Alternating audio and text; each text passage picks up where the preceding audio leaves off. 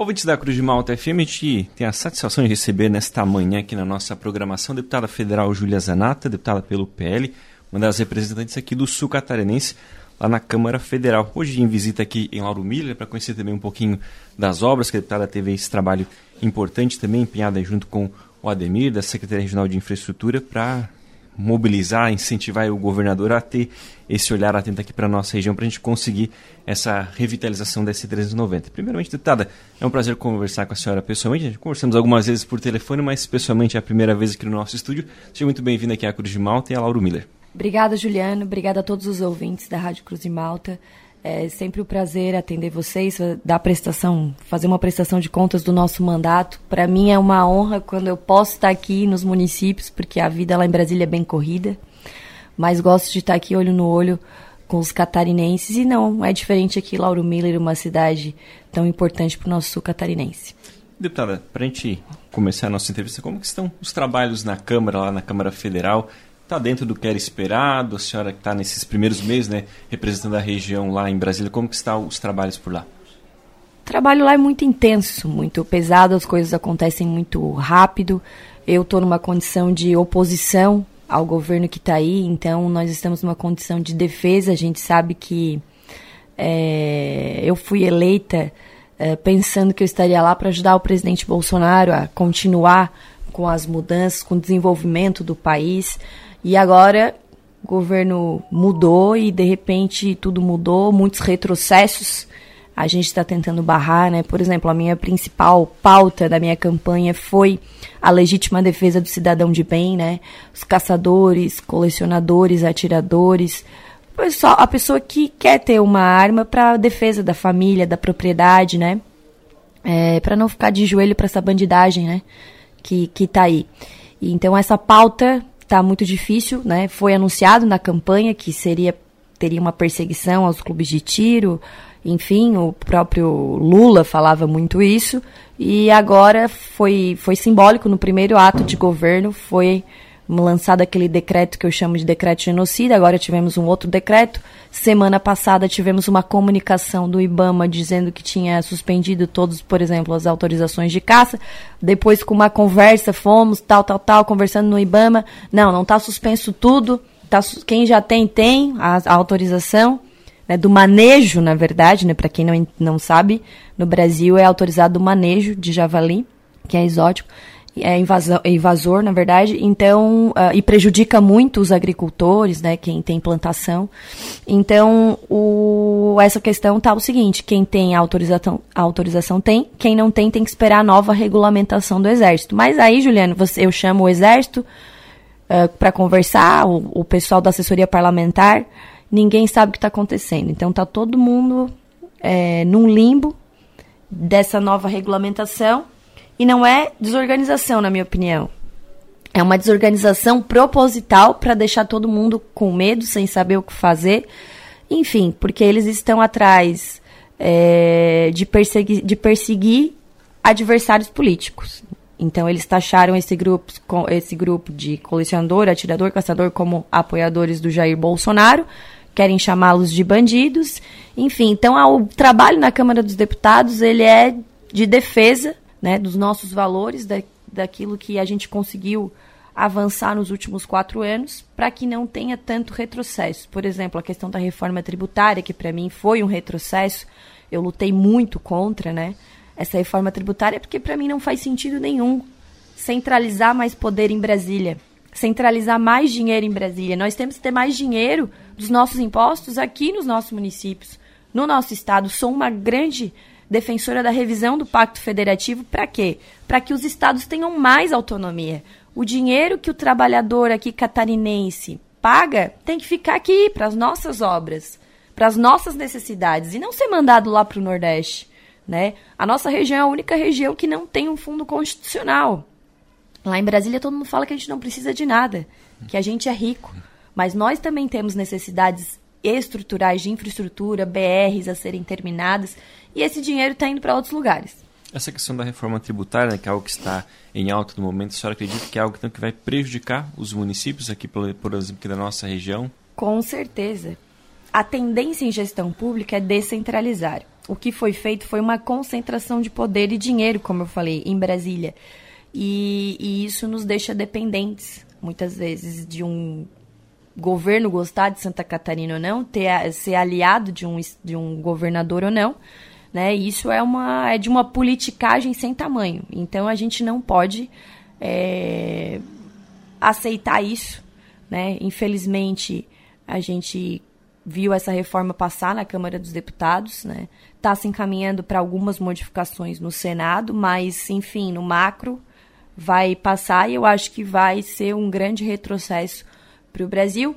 A, aos que defenderam dizem que é uma simplificação, que nós vamos uh, uh, pagar menos, vai, vai, se, vai unir alguns impostos ali na forma de, de pagar, mas ali o, o valor do imposto vai aumentar. Então, eu me comprometi na minha campanha que eu não ia admitir, não ia ser a favor do aumento de impostos sob hipótese alguma.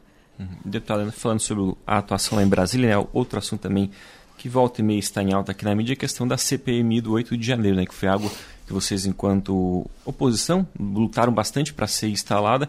Atualmente, como que vocês veem os trabalhos? Está dentro daquilo que era esperado? Teve uma mudança brusca nos rumos dessa CPMI?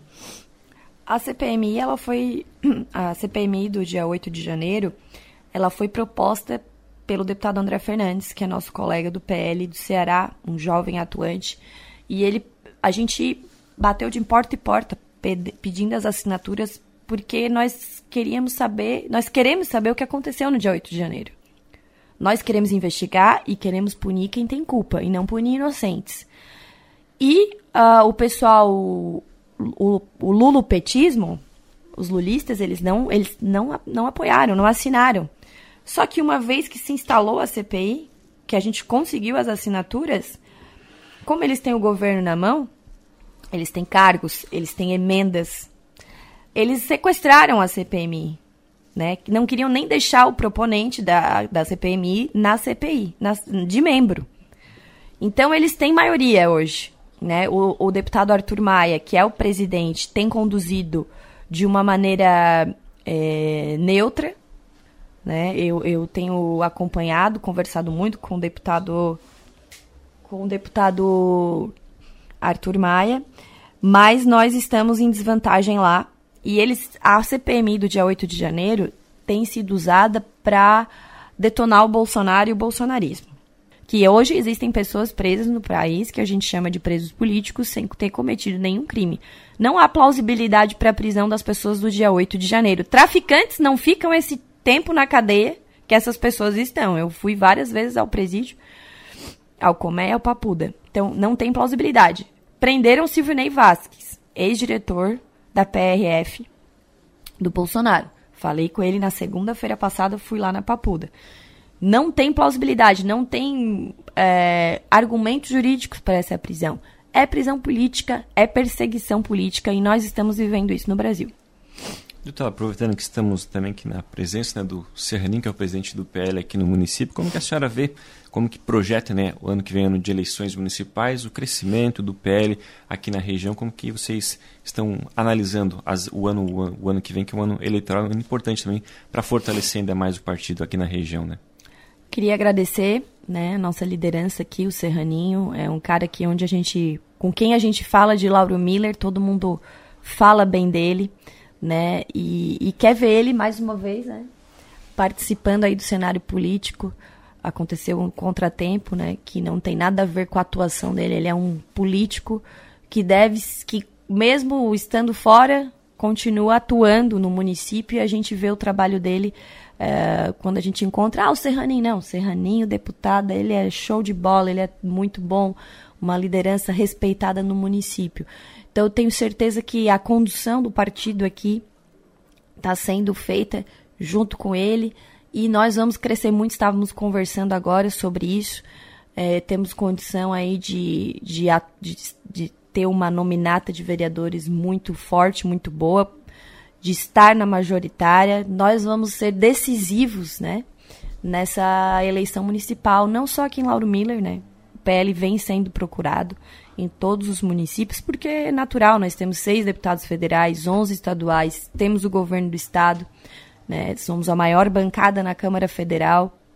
E isso é muito importante para a composição é, de, uma, de uma campanha eleitoral municipal também. Queria agradecer também que está aqui conosco o meu amigo Ademir Honorato, ex-vereador de Criciúma, é, que que foi junto com meu sogro lá, né, quando também era vereador, vereador Júlio Colombo, e agora está fazendo um excelente trabalho na regional aqui de infraestrutura. Ele trabalha mesmo, vai por tudo, atende. Quando eu vejo, ele já está lá em Brasil Norte, às vezes está em Sombrio, está aqui em Lauro Miller.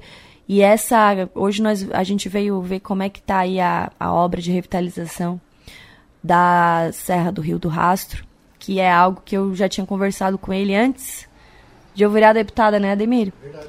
Que é, um, é a menina dos olhos de Santa Catarina essa estrada, então tem que ser muito bem cuidada. E no seu futuro político, deputada, para o ano que vem, ano de eleições municipais, tem a pretensão, pode disputar a prefeitura de Criciúma?